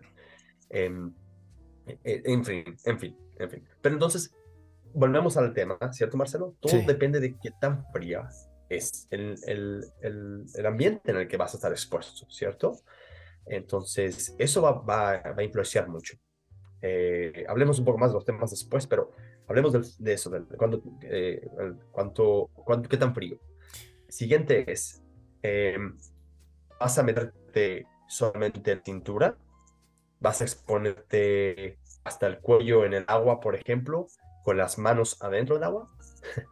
Eh, estás metiendo solamente las piernas. Obviamente, la- cuánta superficie de área estás exponiendo es importante. Ahora, hablando de la superficie de área, hablando un poco de física, de convección y eh, de trans- transición de calor, no es lo mismo estar en agua que se está moviendo, moviendo. constantemente, como por ejemplo Exacto. en Viña del Mar, o cuando fuimos juntos nosotros Sí, ahí cerca de, Sí, en Viña, que nos Eh, metimos donde están las olas, donde sí. están rompiendo las olas y el agua se está moviendo constantemente, eso te va a quitar calor, va a hacer que tu cuerpo pierda más calor mucho más rápidamente que si estoy en una tina, como la barrica de Marcelo, Sí. en la que si Marcelo no, no se mueve y está meditando, entonces Marcelo crea una micro capa de agua con una temperatura diferente al resto del agua. Entonces, eso es un componente importante. Em, ah, ah, otro componente importante para mencionar, Marcelo, sería eh, la composición corporal de la persona. Hablamos Sí, hace, de veras, hace- sí. hace media hora sobre la cuánta cantidad de grasa blanca y cuánta cantidad de grasa parda. Bueno, una persona como Marcelo que tiene 5% de grasa corporal, Eh, cinco y medio, cinco y medio. Ah, cinco y medio. Cinco. Sí, sí, porque ganaste, ganaste 8 kilos, sí, cierto. Ganaste 8 kilos. Sí, gané 8 kilos, 8, exacto. Entonces, entonces, una persona que tiene 5.53% de grasa corporal, sin tomar en cuenta la experiencia de exposición al agua fría, su percepción y pérdida de calor por conducción o convección, dependiendo del implemento, va a ser muy diferente si tengo a una persona que tiene 28% de grasa corporal Claro.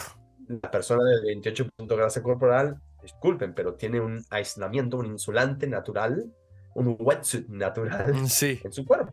Por lo cual Exacto. el frío va a penetrar, o más bien, es incorrecto, más bien el calor va a salir menos Menos. de su cuerpo eh, porque tiene un aislante. Entonces, eso es muy interesante. eh, ah, voy a buscar el paper para poderlos dárselo porque hay una tabla de referencia que en base a la, al porcentaje de grasa corporal son los tiempos recomendados e incluso la temperatura del agua. Imagínate. Sí. Son conce- Por eso ¿Qué la pregunta. Es que la pregunta era, era súper. Uno cree que es simple, pero cuando uno dice depende, es que depende de muchos factores.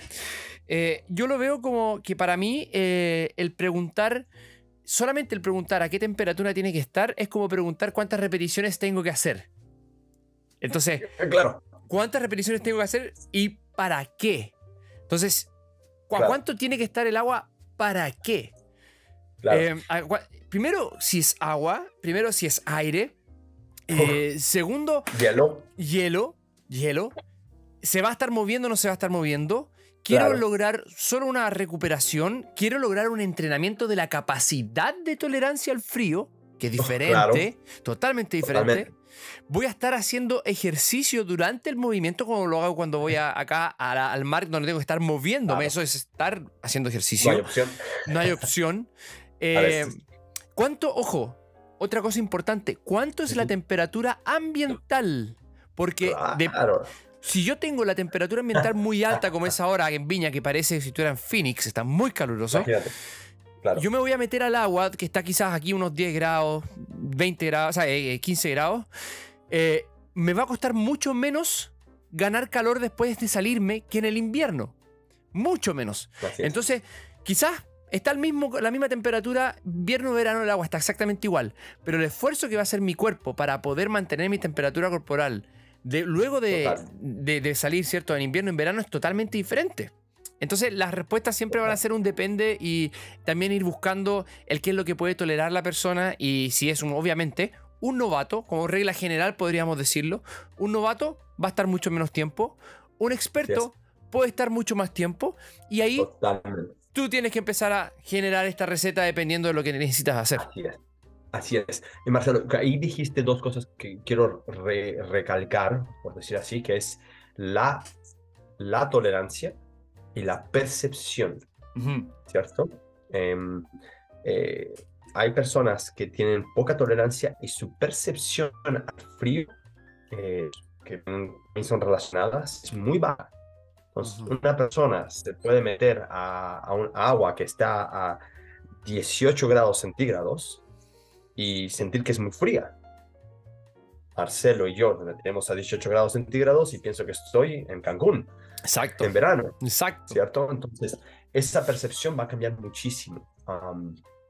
Eh, pero, eh, pero, por ejemplo, eh, solamente hablando para conectar algunos puntos, hay veces que no es necesario pasar mucho tiempo o, mucha exposición, o como por ejemplo hacer muchas repeticiones para lograr fuerza, para lograr hipertrofia. Depende mucho de la intensidad. Entonces, podemos decir que si el agua es muy fría, vamos a decir que el agua está a un grado centígrado, está a punto de congelarse, a lo mejor necesitas 20 segundos, 30 segundos, eh, son suficientes para tener el efecto de dopamina, epinefrina, eh, estímulo eh, cardíaco, elevación cardíaco, etcétera, etcétera. Eh, en fin, o sea, mm, eh, todo depende del por qué, para qué y cuándo y quién. Buenísimo. Oye, fisiología, perfecto. Pero ¿Ok? vámonos a traducir un poquito hacia los beneficios de la salud. De lo, lo que las personas también pueden eh, verse beneficiadas, no solamente para el rendimiento, sino que todo lo que hablamos tiene que ver con la salud, obviamente. Pero a la salud en términos de em, quizás enfermedades, quizás los resfríos, muchos, mucha gente me, pregunta eso, eh, alergias que también se puede dar, sistema inmune. Cuéntanos más o menos qué es lo que por lo menos sabes ahora hasta estos momentos. Uf, ¿qué he escuchado? Hablamos, hablamos de la de salud en general. Em, eh, por ejemplo, esta, esta cámara de, de tres compartimentos de frío que les estaba comentando que está en Francia, en Bordeaux, eh, eh, de hecho, ellos lo usan muy interesante, te va a llamar la atención. Lo usan para los, a sus pacientes que tienen em, artritis. Mira, Ajá. Eh, no entiendo muy bien el mecanismo, entonces no, no puedo hablar mucho más de ello, no solo que si tú entiendes el por qué, por favor. Eh, pero... eh, ¿es había artritis? eh, ¿Estamos hablando de algo autoinmune o, o artrosis? Artritis reuma- reumatoide. Entonces, autoinmune, artritis reumatoide. Ahí sí, ah, entonces ahí sí puedo co- conectarlo con, lo- con- con el sistema inmune. Entonces, eh, ahí viene, por ejemplo, una aplicación sobre la salud, ¿cierto? Una persona que a lo mejor tiene dolor articular por la artritis, que no le permite ni siquiera moverse, el cual no te va a permitir ni siquiera vivir bien o ni siquiera hacer ejercicio, que tiene un beneficio, ¿cierto? Otros los beneficios que necesita. Entonces, esta exposición al frío les puede ayudar a, tolerar eh, ese, ese dolor generado por la enfermedad, eh, que les va a permitir elevar su calidad de vida y poder hacer más Sí. cosas.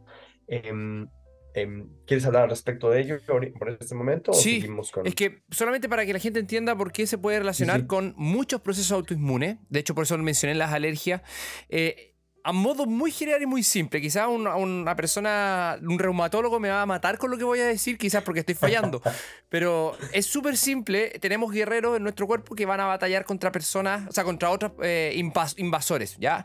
Nuestro sistema inmunológico trata de batallar contra diferentes invasores eh, que van a ser noxas externas, como por ejemplo eh, virus, eh, bacterias, distintos tipos de ácaros, por ejemplo. Y también tenemos internos, en donde nuestro sistema inmune tiene que recuperar articulaciones producto del trabajo, tiene que recuperar el sistema musculoesquelético producto del movimiento.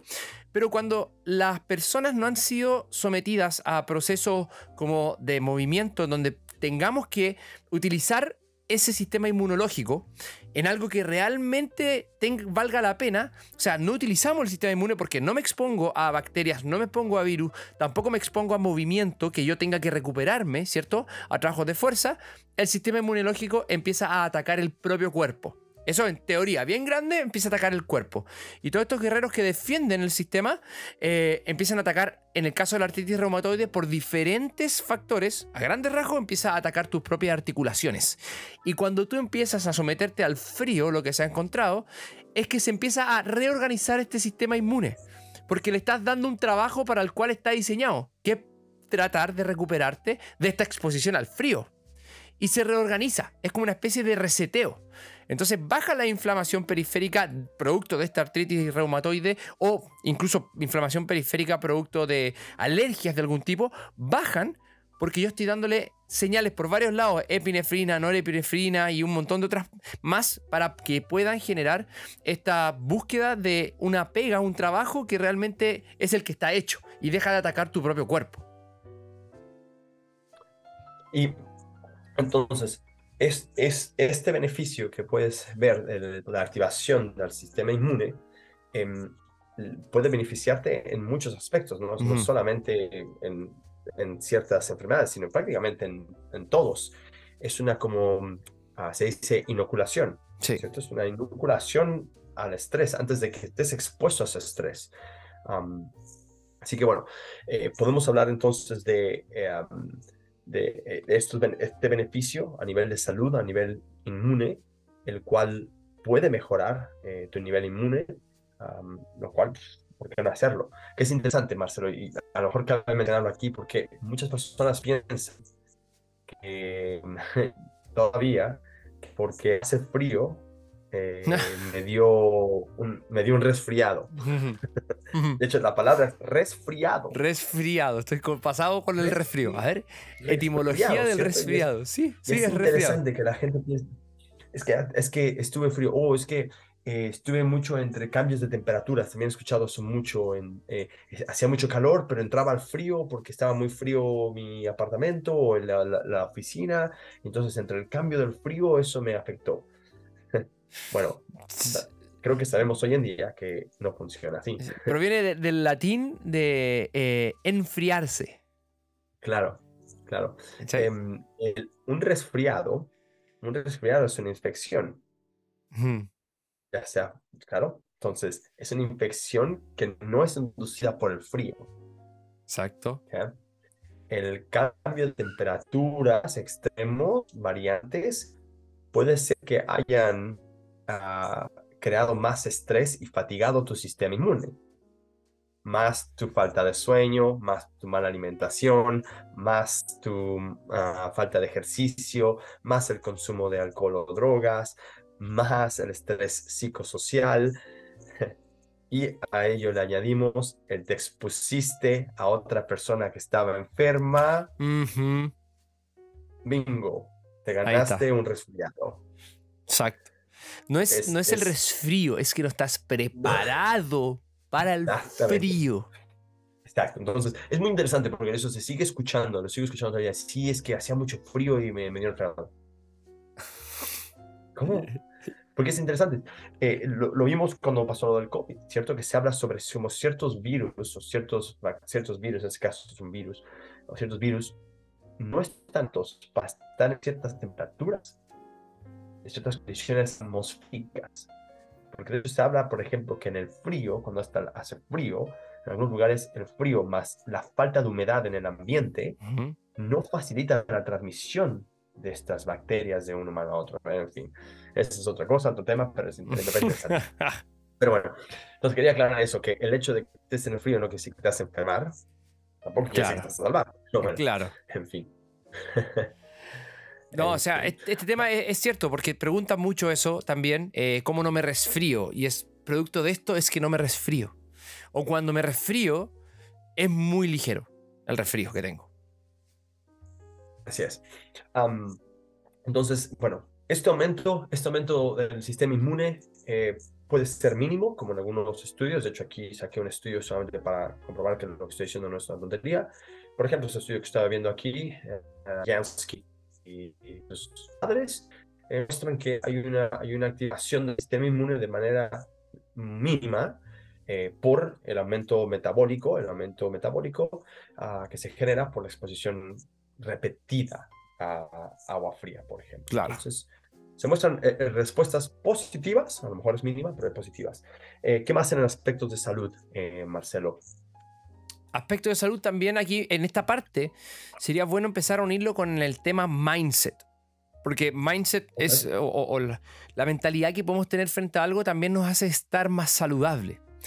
Y eso tiene directa correlación con eh, cómo yo voy a responder a estímulos estresores. O voy a hacer la respuesta del todo o nada, donde pongo en riesgo mi, mi- mi sistema, porque simplemente estoy ahí con el cortisol a la mierda arriba porque estoy con un problema.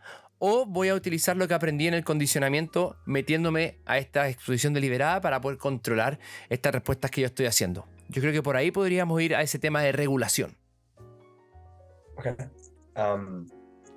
Y me encantaría añadir en esto, en este proceso, hablar un poco sobre lo que es la diferencia entre, lo hablemos después, espero que tengas en la lista, entre WinHub Ujú. y, por ejemplo, el, un, método que sería específico de WinHub de exposición al frío, comparado como, por ejemplo, lo que se hace con algunos atletas para el aspecto de recuperación. Pero, en fin, Exacto, sí, lo Em, podríamos hablar. De hecho, podríamos también. partir con esa gran diferencia, porque esa, esa es la raíz de lo que vamos a hablar ahora, de hecho. Claro, en- entonces em, hablem- hablemos, bien, me parece bien, me parece bien, hablamos de esa perspectiva. Entonces, em, ¿cuál, ¿cuál es la diferencia? Yo podría poner esta pregunta, ¿cierto? ¿Cuál es la diferencia de yo eh, meterme en una, en una barrica eh, con agua a 3 grados centígrados eh, por dos minutos? ¿cierto?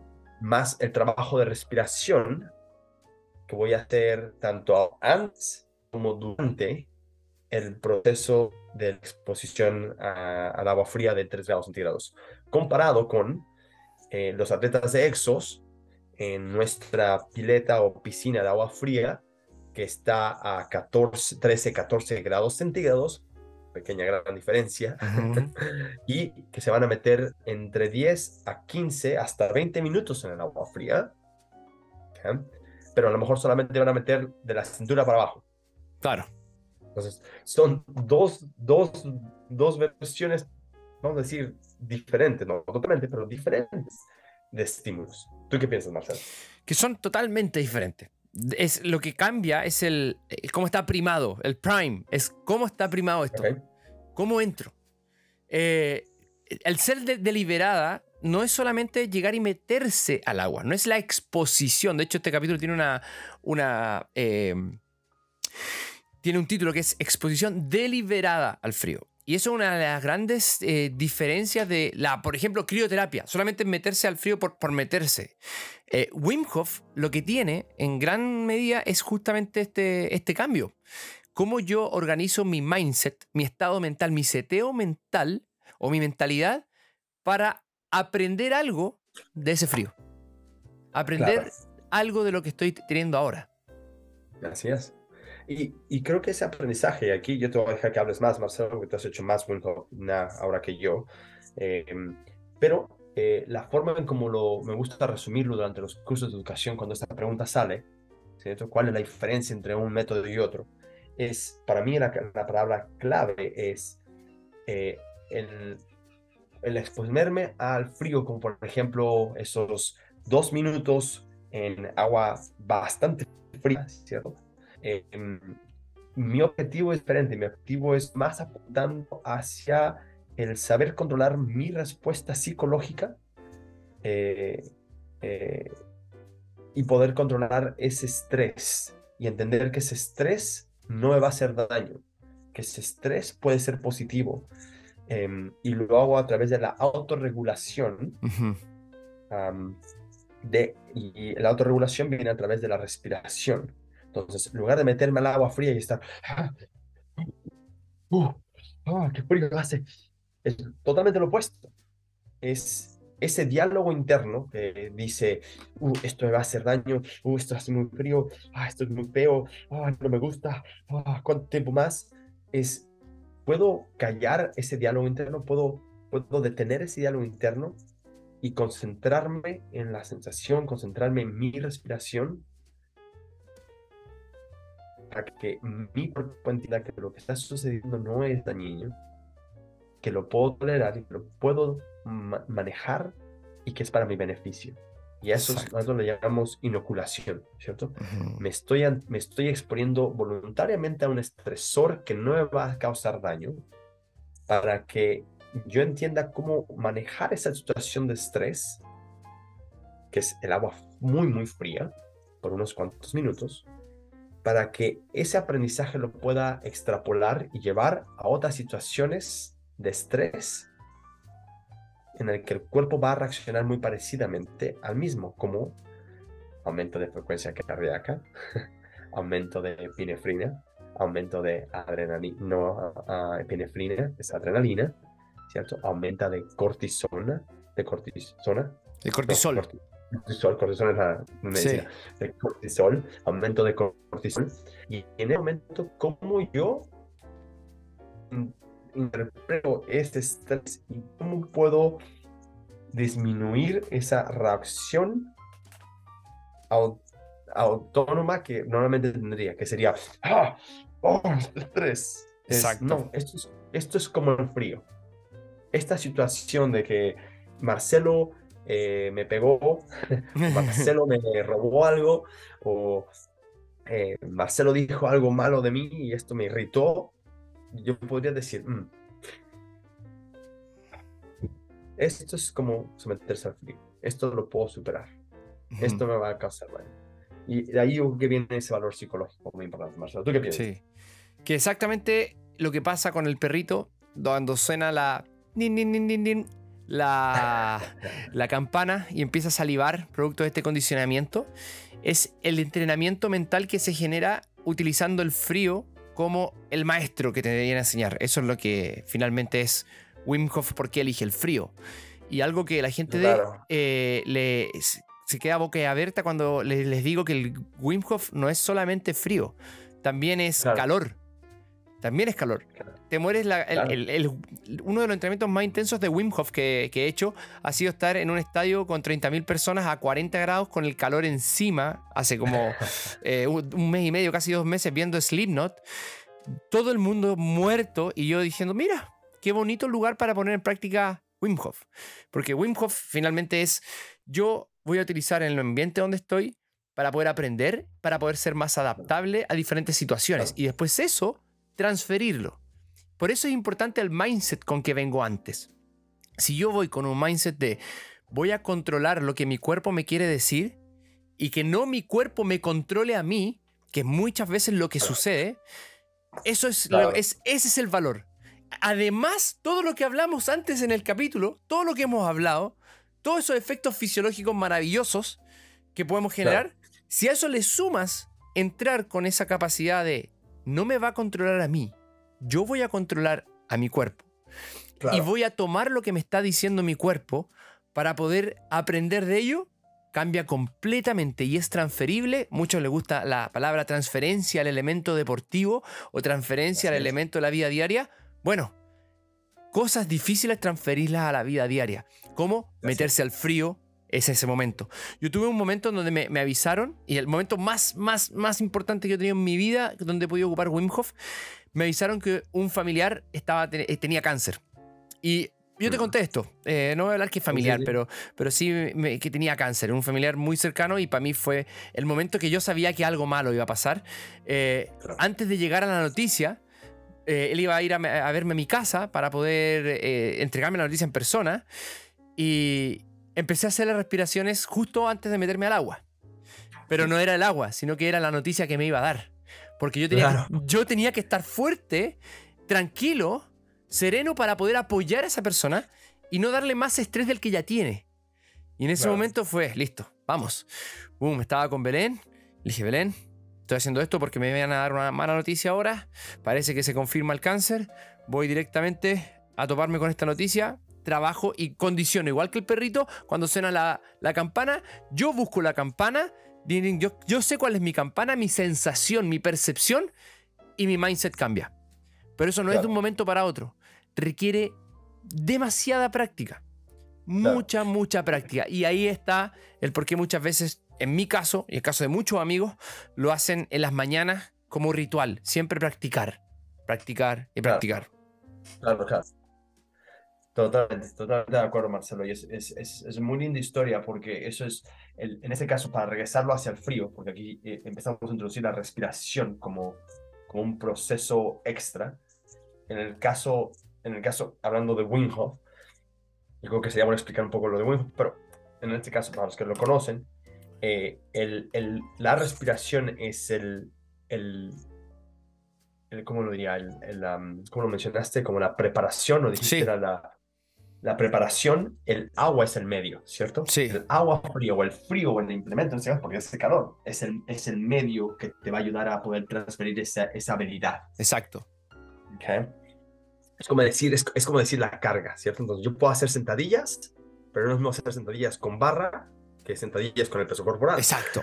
Exacto. Entonces, la barra es el medio de que te va a dar ese estímulo mayor para poder aumentar el estrés que vas a tratar de superar a través de la respiración, a través de la mentalidad y a través de, las eh, de los um, um, ah, reflejos fisiológicos que vas a, vas a- vas a- a tener. Em, el- ¿Qué más? ¿Qué más sobre, como sobre la parte de mentalidad, Marcelo? Mira, ¿Podrías- brother, eh, acabo de mirar la hora. ¿Sabes cuánto llevamos? Una hora Sí, como una hora treinta. De capítulo. El capítulo más largo en la historia de Siempre en Movimiento. Una hora treinta. Y súmale la- la- lo que tengo que hacer ahora de introducción. Va a estar cercano a, a una, una hora cuarenta probablemente. Una hora cuarenta, una hora que cuarenta y cinco. algunas partes. No, está bien. Yo estaba, se me pasó volando. Cuando Habrá a que mí- editar un poco, hermano. Cuando a mí se me pasa volando y la gente que está se le pasa volando, probablemente porque estábamos en flujo haciendo esto. Mira, ¿qué te parece?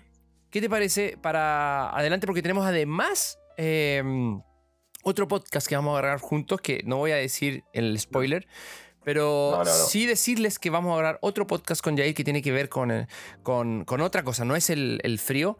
Pero dejar esta parte porque tenemos que colocar la pauta, nos queda ver el mindset y, y estrategias de regulación de mindset, algunas preguntas que quedaron en la cola de Instagram. eh, em, y para poder ver, ver eso en otro capítulo especial de mindset para el frío y lo podríamos hacer con mi amigo Sebastián Leiva, eh, psicólogo. Psicólogo que nos puede explicar ciertos sucesos que producen para poder aprender los dos. No sé qué te parece, en algún momento, próximo año, tercera Parece temporada. Buenísimo. Sería genial, sería Weón. genial, Marce. Bueno, Bueno, ¿no? Y, y Marce, eh, entonces, solamente para cerrar aquí algo. Sí, eh, por favor. este- el capítulo, que me gustaría añadir esto. De esto es de lo más último en investigación y que se está hablando ahorita en, en la parte de, de- de biología y fisiología y ejercicio, etcétera, em, que es muy interesante. Se ve, la temperatura, como lo mencionamos, no va a ser tan crítica porque va a depender de quién, cuándo, por qué, exposición, experiencia, eh, tejido adiposo, etcétera, etcétera. Si es agua, si es viento, eh, etcétera. Pero l- en general, lo que se ha visto es que, y eso es increíble que hayan podido determinar el tiempo, 11 minutos, 11 minutos por semana totales de exposición al frío.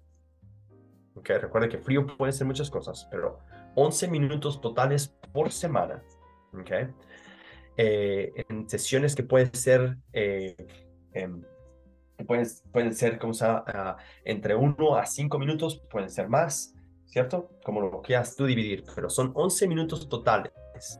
En, en este caso, si hablamos de agua, agua que sea fría, que sea eh, no fácil de tolerar. Eso es más o menos como lo, como lo dice uh, Huberman, Dr. Huberman. ¿okay? No, no me quiero robar esta información de nadie, yo no.